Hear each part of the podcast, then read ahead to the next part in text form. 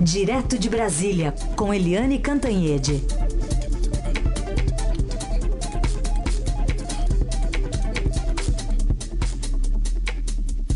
Oi, Eliane, bom dia. Bom dia, Raíssen, Carolina, ouvintes. Oi, Eliane, bom dia. Começar falando então sobre essa sexta-feira que marca a abertura do ano legislativo, né? Além da posse dos deputados, a Câmara vai realizar a eleição para presidente da casa, o mesmo acontece no Senado. Aliás, foi publicado agora no Diário Oficial as exonerações de ministros que foram eleitos deputados federais nas eleições de outubro. E na Câmara, por exemplo, Onix Lorenzoni Tereza Cristina e Osmar Terra já vão deixar para poder participar da votação lá na, na Câmara. E no Senado a gente tem um Renan Calheiros é, persistente, passando obstáculo por obstáculo e chegando como favorito no dia da eleição, não? Sabe, Carolina, Heisen, ouvintes, essa eleição do, do Renan Calheiros está parecendo a eleição do Trump e do Bolsonaro. Hum. Todo mundo diz assim: não, não o Trump não tem fôlego, não, não, o Bolsonaro, é, quando a, a eleição esquentar, ele, ixi, fica pelo caminho. E o Renan Calheiros foi o tempo inteiro assim, ah, Renan Calheiros, ele é um campeão de, de processos lá no Supremo, ele tem uma, uma imagem ruim na sociedade, e aí vai, o voto vai ser aberto. Enfim, sempre a gente dizendo isso. E ele dizendo: não sou candidato, não sou candidato. Mas o sorrisinho dele conversando com as pessoas, né, a desenvoltura dele conversando com jornalistas e tal, já indicavam ali que ele tinha, é, enfim, ele tinha avaliações internas, ele tinha ali algum tipo de pesquisa, é, mostrando que ele era forte sim. O Renan, como eu digo sempre, ele é muito experiente muito experiente, ele conhece o regimento, ele é trabalhador, ele tem liderança, ele conversa com a esquerda, com a direita, com o centro, é, ele tem apoios praticamente em todos os partidos, então ele é um adversário fortíssimo. E o que eu disse ontem, quem tem nove adversários é porque na verdade não tem nenhum. Né? Por que, que tem nove? Porque nenhum foi se impondo como um, um candidato, um adversário à altura ao Renan. É, o último, o grande obstáculo dele foi ali a reunião do MDB, que é a maior bancada é, do Congresso, a maior bancada do Senado, e ele concorreu com a Simone Tebet. Até é uma surpresa que a eleição foi apertada 7 a 5. Né? havia aí uma expectativa de uma grande movimentação, inclusive com o PSDB de última hora, em favor da Simone Tebet, que é de Mato Grosso do Sul. Mas o Renan Calheiros ganhou uh, a, ali a, a, a sigla, né? ganhou o MDB e entra muito forte na eleição de hoje. O presidente Jair Bolsonaro telefonou para ele ontem dando parabéns. E aí a própria equipe disse: peraí, tem outros candidatos, não pode fazer isso. aí o Bolsonaro saiu ligando também para os outros candidatos para dizer que está ligando para todo mundo. Mas na verdade ele ligou mesmo, foi para o Renan Calheiros. O governo está muito dividido, porque o Renan já se comprometeu com Paulo Guedes em ajudar nas é, reformas da área econômica né, para tocar adiante isso, ele vai ser importante, muito importante para o governo. Mas não é só isso, a pauta do governo também tem, por exemplo, as questões do Sérgio Moro para aumentar aí os instrumentos legais e as regras de combate à corrupção. Eu acho que vamos pensar juntos que o Renan Calheiros não vai ser um aliado para ampliar aí essas regras que são basicamente contra o mundo político. Então, governo dividido, Onyx Lorenzoni, que, como você disse, Carolina, volta para poder votar lá na Câmara. É, também não é não é aliado de jeito nenhum do Renan Calheiros, bancada dividida também lá no Congresso Nacional. Aliás, um Congresso Nacional que é instalado hoje com ah, o maior número é, percentual de novatos em 30 anos. Uma bancada muito nova. Então, o que eu escrevi na minha coluna de hoje no Estadão, que chama uh, Com Emoção e Sem Brilho, é, o que, que eu digo lá? Que é o que o Congresso está dividido entre todos aqueles novatos, neófitos que na, não entenderam ainda que vieram, ainda estão brigando por causa de gabinete, e aqueles super experientes, como o próprio Renan Calheiros, que sabem muito bem como pressionar os governos. Ou seja, muitas emoções também daqui para frente, gente. E Eliane, tem uma pergunta aqui que chega pelo Facebook, o Rafael Ferreira. E aí, é, quais outros candidatos têm chance de vencer no Senado, além do Renan? Olha, o Onix Lorenzoni, que é o chefe da Casa Civil, ele defende muito o Alcolumbre, que é um senador é, do DEM. É, mas o Alcolumbre é um, Você já tinha ouvido falar em Alcolumbre? A primeira vez que eu ouvi falar nele, eu que cubro política, que sou analista de política, enfim, foi na, uma citação a ele na coluna do Estadão. Eu nunca tinha ouvido falar nele. Acho muito improvável que os 81 senadores troquem o Renan Calheiros, a força, a independência do Renan Calheiros em relação ao executivo, pelo Alcolumbre. É, também você tem o Tasso Gereissati, mas que não conseguiu, né, ele é um tucano, foi presidente do PSDB, é, governador do Ceará, mas ele também não viu nenhuma articulação suficiente para alavancar a candidatura do Tasso Gereissati. De qualquer jeito, esses opositores ao Renan, os, a turma ali do não Renan, viu, Rafael?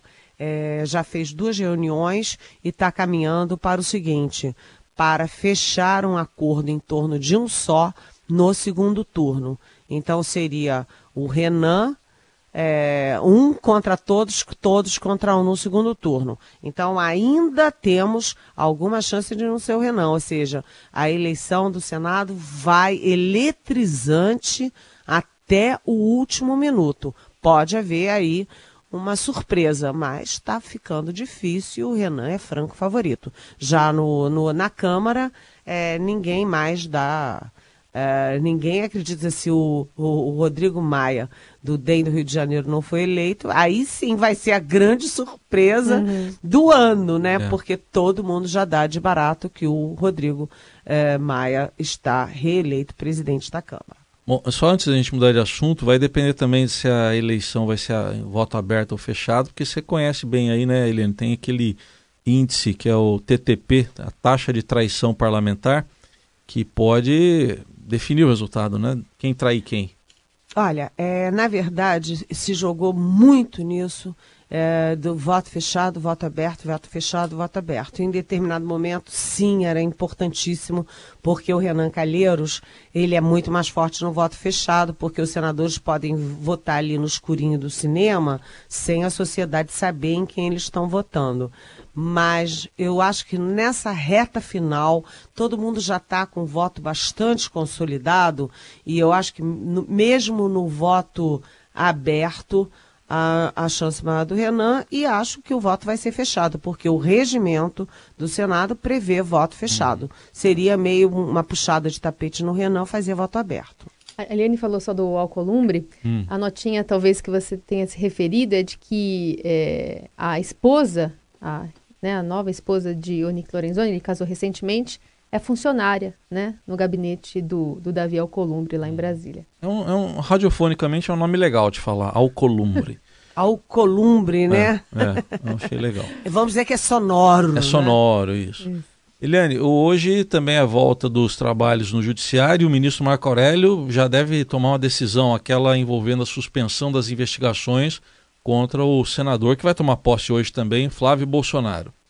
Pois é, é só para lembrar aos nossos ouvintes, é, nove dias antes aí do reinício dos trabalhos é, judiciários, porque a gente lembra que hoje não começa só o, o legislativo, hoje também começa o ano judiciário, né, dia 1 de fevereiro. E faltando nove dias para o reinício, os advogados do Flávio Bolsonaro entraram no Supremo com um pedido para suspender as investigações do Rio de Janeiro é, contra ele, alegando que ele é, vai tomar posse e vai ter é, foro privilegiado. vai tomar posse, está tomando hoje posse é, como senador e vai ter foro privilegiado. E aí o ministro Luiz Fux, que estava é, de plantão e respondia pelo Supremo, concedeu essa suspensão. Aí foi estranho, muito estranho, primeiro, porque por quê? Primeiro, porque o, o, senador Flávio Bolsonaro nem era senador ainda. Segundo, porque o foro privilegiado é, é muito claro, é só para aqueles atos é, cometidos durante o mandato e em função do mandato. Se ele nem era senador ainda, obviamente qualquer coisa que ele tenha feito foi antes do mandato. E terceiro, é que ele nem estava sendo investigado os advogados pediram a suspensão de uma investigação que oficialmente não existia. Então, tudo esquisito, aí o Fux concedeu. Na verdade, o Fux, conversando com é, aliados dele, com amigos dele, disse que ele não. Na verdade, a única coisa que ele fez foi é, adiar, jogar a questão para o relator do caso no Supremo, o caso todo do COAF, que descobriu as movimentações atípicas do motorista, etc. E uh, quem é esse relator? É o Marco Aurélio Melo, que, curiosamente, já antecipou é, várias vezes que ele vai cancelar a liminar dada pelo Fux. Ou seja, o Marco Aurélio, na prática, vai dizer: continuem as investigações. E isso, obviamente, não é bom para o Flávio Bolsonaro, que já assume o mandato com isto aí na, na, sobrevoando essa nuvenzinha sobrevoando a cabeça dele e muito menos é bom para o pai dele Jair Bolsonaro é, que é o presidente da República porque fica sempre o sobrenome Bolsonaro sempre sai uma investigação daqui ou dali e você viu né vocês todos viram que esse fio da, da, do novelo, ele cada vez que puxa vai saindo coisa. Né? Ontem eu falei com o ministro do Supremo que diz, vai puxando uma pena, vem a galinha inteira, porque era movimentação atípica é, do motorista. E de repente o motorista tem cheque para a primeira dama. Aí, de repente, o cheque era só uma parte do dinheiro que ia para a primeira dama. Aí o, o, tem o, o, aqueles depósitos picados de 48 depósitos de 2 mil reais picados na conta do próprio Flávio Bolsonaro. Aí tem o, o crescimento atípico do patrimônio do Flávio Bolsonaro. Enfim, essa história boa para o governo, boa para o presidente e muito menos boa para o Flávio Bolsonaro, evidentemente não é, né? Muito bem, a gente confere hoje também, logo mais, essa possível decisão do ministro Marco Aurélio. Estamos em contato com Eliane Cantanhede, direto de Brasília, que comenta agora sobre essa, essa ação dos Estados Unidos que condenou, né, o país condenou essa intimidação ao líder opositor na Venezuela. O Juan Guaidó disse que policiais fizeram batida na casa dele, aí o Parlamento Europeu também reconheceu ele como presidente. E aí, quando a gente fala em Estados Unidos, a gente lembra de Trump e da aproximação que o Brasil agora tem em relação a, a esse país da América do Norte, né, Eliane? É, hoje o, o chanceler Ernesto Araújo vai dar a primeira entrevista coletiva é, desde que assumiu uh, o Itamaraty. E o tema dessa entrevista coletiva é exatamente a Venezuela. A entrevista vai ser às quatro horas no próprio Itamaraty e é, a grande expectativa quanto a isso. Por quê? Porque o Brasil vem é, recrudescendo ali a, a, posição em relação à crise na Venezuela, desde que é, saiu a Dilma e entrou o Michel Temer, né? O José Serra como chanceler foi duro, já primeiro dia já deu uma um chega para lá na Venezuela do, do Maduro, o Aloysio Nunes Ferreira que sucedeu Serra também. E no governo é, no governo Bolsonaro isso se tornou não apenas é, verbal, mas também muito prático. E o Mike Pompeo, que é o secretário de Estado norte-americano, já conversou aqui em Brasília com o Bolsonaro e com Ernesto Araújo sobre a questão. É, o Ernesto Araújo também já fez uma reunião no Itamaraty em que tinha representantes dos Estados Unidos, do Grupo de Lima, que é aqui da região, e se reúne exatamente para discutir a Venezuela, e opositores ao regime Maduro. Então, o governo brasileiro está muito ativo aí para evitar que o, o Maduro se eternize na Venezuela o pivô disso tudo, desse apoio da região, dos Estados Unidos do Brasil, é o Juan Guaidó, como você falou, é, Carolina, e agora há uma preocupação com a própria insegurança do Guaidó. Imagina, a justiça lá, que é toda comprometida com Maduro, é, as pessoas são todas, enfim, é, tem, tem não biografias, mas tem ali é, BOs contra elas, elas estão fazendo o quê? Estão invadindo a casa do Gaidó, estão é, bloqueando os bens dele, evitando que ele saia do país. Então, isso tudo é muito preocupante. O vice-presidente Hamilton Mourão me disse que a forma de combater, a forma em que o o, o, Maduro vai cair, na verdade, é asfixiado é, política, social e, e, economicamente. Ou seja, se os Estados Unidos é, param de comprar o petróleo, por exemplo, se a região para é, de, de, de, ter negócios com a Venezuela, a Venezuela é, é, fica asfixiada sob o Maduro. Além disso, há uma questão muito forte, que o próprio Hamilton Mourão também reconhece, que é a questão militar porque o último bastião que segura o Maduro é são as Forças Armadas.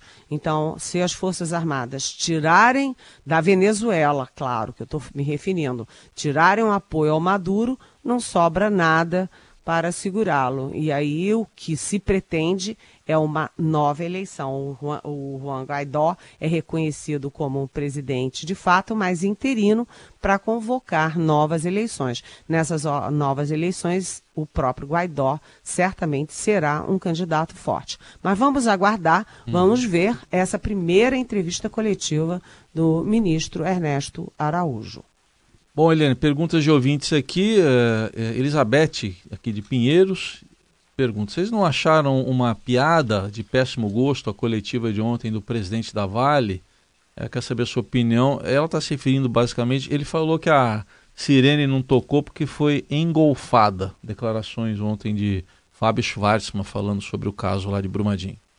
Pois é, quando eu vi a pergunta da Elizabeth, eu fiquei pensando, ah, o que, que ela está se referindo? E automaticamente eu me lembrei dessa história da sirene, né? Ah, por que, que a sirene tomou, não tocou? Porque foi engolfada. A gente imagina que a sirene é colocada no lugar mais protegido de todos. Porque se a sirene falha, falha tudo, né?